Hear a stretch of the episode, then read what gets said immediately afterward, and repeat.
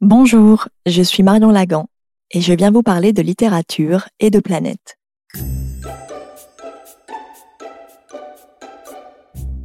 Ceci n'est ni un cours d'astrologie, ni un cours de lettres, mais un objet hybride, un espace de dialogue entre vos textes préférés et les signes. Cet espace s'appelle Astrolettres.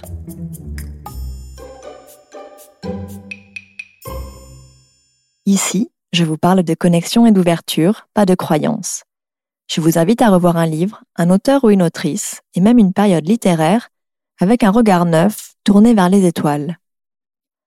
Je vous ai demandé, sur le compte Instagram d'Astrolettre, de me proposer une œuvre pour ce neuvième épisode, en vous indiquant que je choisirais celle qui serait citée le plus de fois.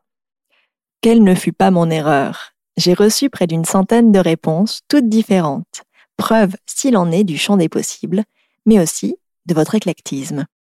Heureusement, un auteur est apparu à deux reprises parmi vos suggestions. Un auteur auquel, je l'avoue, je ne m'attendais pas. J'ai même eu un mouvement de recul quand je me suis retrouvée à devoir choisir l'une de ses œuvres pour en faire une analyse astrolittéraire. Pourquoi cette réaction? Peut-être car, contrairement à un Hugo, dont il partage le côté prolifique, il n'est pas vraiment flamboyant. Il aurait même la réputation d'être ennuyeux. Du moins, c'est l'idée que j'en avais.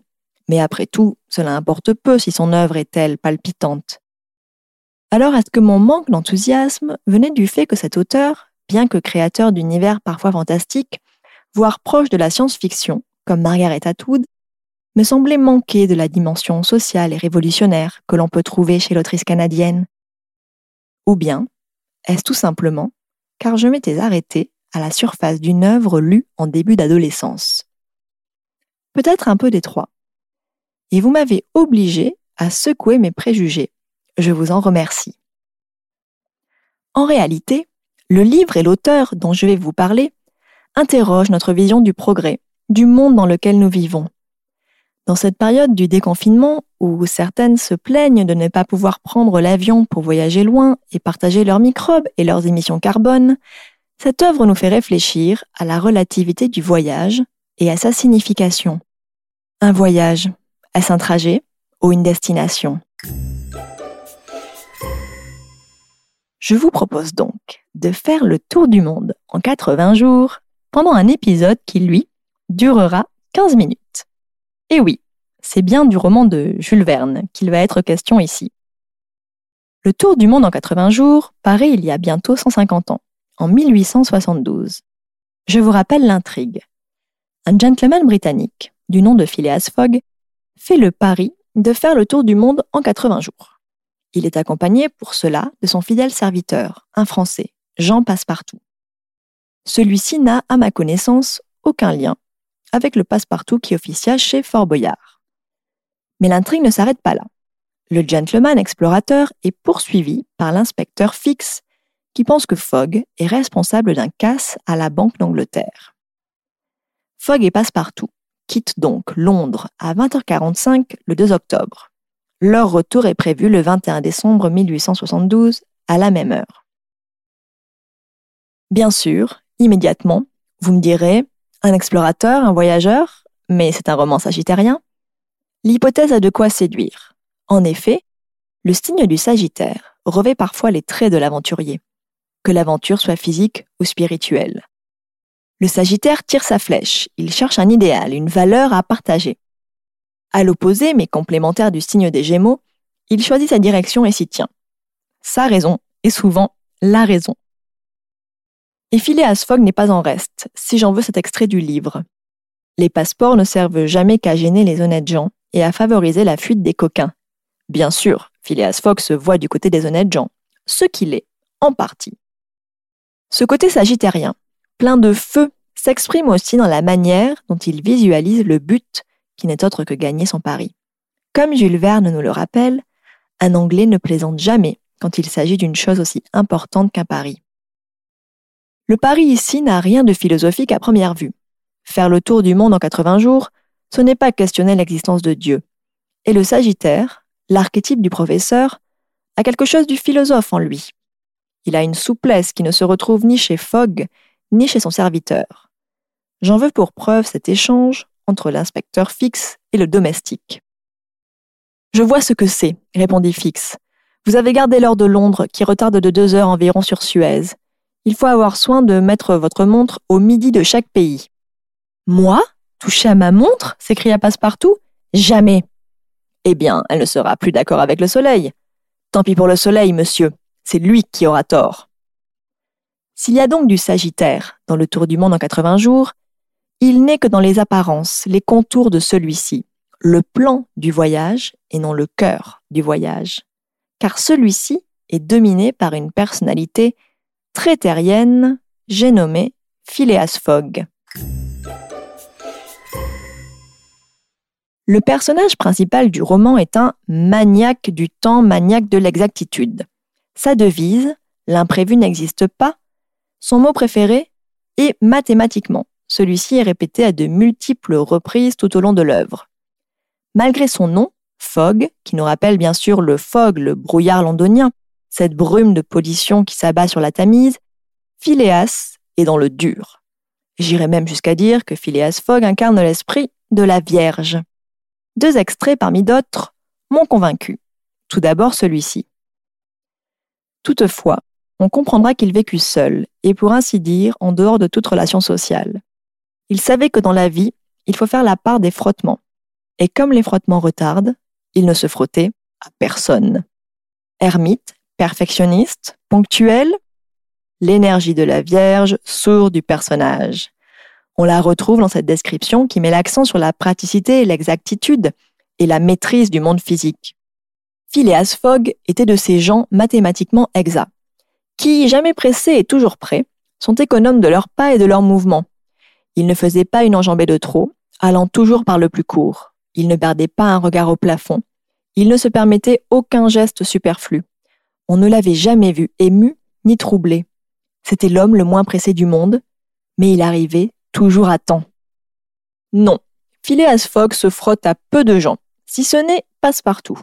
Et la relation entre les deux hommes, comme bien d'autres, plus amicale, qui se trouve dans la centaine de textes écrits par Verne, a amené certains biographes et journalistes, dont Herbert Lotman et Michel Larivière, à avancer l'hypothèse que celui-ci était homosexuel. Et s'il est vrai que, si on se fie au roman, Madame Aouda, la princesse indienne, que sauve Phileas Fogg avant de l'épouser, ne provoque pas de grands frissons romantiques. J'en veux pour preuve la fin du roman. Mais après, qu'avait-il gagné à ce déplacement? Qu'avait-il rapporté de ce voyage? Rien, dira-t-on? Rien, soit, si ce n'est une charmante femme, qui, quelque invraisemblable que cela puisse paraître, le rendit le plus heureux des hommes. On a lu plus passionné, certes. Mais si d'autres auteurs du XIXe siècle ont laissé des écrits qui prouvaient leur bisexualité ou leur homosexualité, comme un Flaubert, il ne semble pas que ce soit le cas de Jules Verne. Tout au mieux, peut-on lire, dans les amitiés viriles qui peuplent ses romans, une tension homo-érotique qui nous dit probablement quelque chose de l'écrivain, mais ne confirme rien. L'hypothèse est séduisante, et si vous avez des preuves tangibles, je suis intéressé. Non.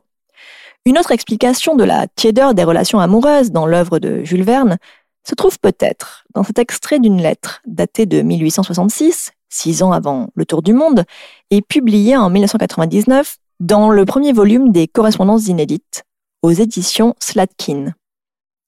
Je cite. Je suis très maladroit à exprimer des sentiments d'amour. Ce mot-là seul, amour, m'effraie à écrire. Je sens parfaitement ma gaucherie et je me tortille pour n'arriver à rien. Aussi, pour esquiver la difficulté, je compte être très sobre de ces scènes. Vous me demandez de mettre un mot du cœur en passant, rien que cela, mais il ne me vient pas ce mot du cœur sans quoi il y serait depuis longtemps. Jules Verne est un homme de son temps et de sa classe, équipé pour exprimer ses émotions. Ce voyage est donc un voyage sous le signe de la Vierge, oui, mais un récit de voyage qui fait la part belle aux données scientifiques et au progrès. Le Tour du monde en 80 jours est un texte écrit sous le tutelage d'Uranus et du signe que la planète régit, celui du Verseau. Le principe du récit même est extraordinaire il ne peut se dérouler que grâce à la révolution des transports qui a eu lieu au XIXe siècle. Chemin de fer, bateau à vapeur, mais aussi l'ouverture du canal de Suez. Phileas Fogg emprunte l'équivalent de nos fusées spatiales pour l'époque. Et pour ceux et celles qui se gossent ou sourient gentiment de ma comparaison, je vous rappelle qu'à l'invention de la locomotive à vapeur, les journaux préconisaient que les femmes ne prennent surtout pas ces machines démoniaques de peur que leurs utérus ne soient propulsés hors de leur corps sous l'effet de la vitesse. Alors, imaginez le risque que prend le courageux Phileas et quels organes seraient en danger de s'échapper de son corps. Pensez aussi à la synchronicité de Jules Verne, qui publie son roman du 6 novembre au 22 décembre 1872 dans le journal Le Temps. Au même moment, Thomas Cook organise le premier voyage touristique autour du monde, qui dura sept mois, et commença le 20 septembre 1872. Un autre indice de cette énergie du verso, c'est le club auquel appartient Phileas, et où il fait le pari qui l'emmène autour du monde. J'ai nommé le Reform Club. Le verso est avide de progrès et d'innovation, bien sûr, de réforme. Jules Verne n'hésite pas à prendre position notamment contre les guerres de l'opium qui sévissent en Chine, le Royaume-Uni vendant de l'opium aux Chinois malgré les efforts du gouvernement pour faire cesser ce commerce. Sous couvert de récits de voyages palpitants, il offre une réflexion politique, certes en filigrane, sur un système corrompu. Bien sûr, on peut aussi y lire une pique euh, vers les Anglais venant d'un Français. Enfin, le verso pose une autre question, celle d'un monde changé par le progrès, Comment témoigne le dialogue qui suit? Est-ce que la Terre a diminué par hasard? Sans doute. Je suis de l'avis de M. Fogg. La Terre a diminué puisqu'on la parcourt maintenant dix fois plus vite qu'il y a cent ans. La question posée ici est d'ordre métaphysique. Parce que l'on peut faire le tour du monde en 80 jours, la Terre a-t-elle réellement diminué? Ou est-ce notre capacité à vivre le présent du voyage qui a, elle, diminué? Phileas Fogg préfigure les voyages dans l'objectif et la destination, le défi et non le trajet en lui-même. Le tour du monde en 80 jours nous parle de performance, tout en s'en moquant. Passepartout déclare ainsi à son maître Oui, mais nous allons si vite qu'il me semble que je voyage en rêve. Pourquoi ça? Parce que Phileas Fogg ne voyage pas. Il fait le tour du monde. Je cite Il ne voyageait pas, il décrivait une circonférence. C'était un corps grave, parcourant une orbite autour du globe terrestre, suivant les lois de la mécanique rationnelle. En ce moment, il refaisait dans son esprit le calcul des heures dépensées depuis son départ de Londres, et il se fut frotté les mains s'il eût été dans sa nature de faire un mouvement inutile. Phileas Fogg est un corps grave, à défaut d'être céleste, plus minéral qu'humain, et ce, malgré la pseudo-histoire d'amour qui se déroule avec la princesse Aouda. Il nous parle d'un progrès, qui robotise peu à peu l'humain. Je ne vous dévoilerai pas la fin, si tant est que vous ne la connaissiez pas. Sachez seulement qu'elle est hautement verso, avec un pied de nez réjouissant à la morgue de Phileas Fogg. Enfin, si vous êtes né dans les années 80, vous avez peut-être vu le dessin animé dont le générique, où Phileas Fogg était incarné par un lion, Passepartout son serviteur par un chat de gouttière et Aouda rebaptisé Romy par une jolie chatte. Les méchants dans l'inspecteur Fix qui les poursuivait étaient, eux, incarnés bien sûr par des chiens. Le lion Phileas était beaucoup plus jovial que le héros original de Jules Verne. Mais c'est aussi à cela que l'on voit la force d'une œuvre, aux reprises successives de celle-ci, plus ou moins réussies, plus ou moins proches. Je ne résiste pas au plaisir de vous chanter les deux premières lignes du générique. Je suis filé à Sfog et en 80 jours je dois faire le tour du monde. Aventurier, gentleman, joueur, un tel pari ne me fait pas du tout peur. Et je parie que vous êtes capable de relire ce roman avec un œil neuf et en moins de 80 jours. Si cet épisode vous a plu, je vous invite à noter le podcast et à laisser un commentaire.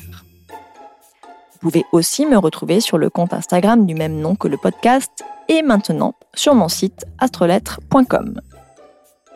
Jules Verne se relit, et particulièrement pendant les vacances. Ces récits rétrofuturistes nous transportent dans un temps où l'on rêvait le progrès scientifique tout en percevant déjà les écueils de celui-ci. Je vous invite donc à relire Le Tour du monde en 80 jours avec vos yeux de voyageurs du futur, mais aussi à vous plonger 20 000 lieues sous les mers et si vous avez prévu de voyager de la Terre à la Lune, n'oubliez pas que nous avons tous en nous une île mystérieuse, car le voyage est avant tout Les bibliothèques réouvrent peu à peu. N'hésitez pas à vous rendre dans la vôtre pour emprunter ces classiques, beaucoup moins classiques qu'il n'y paraît. Je vous retrouve dans deux semaines pour faire dialoguer les lettres et les étoiles.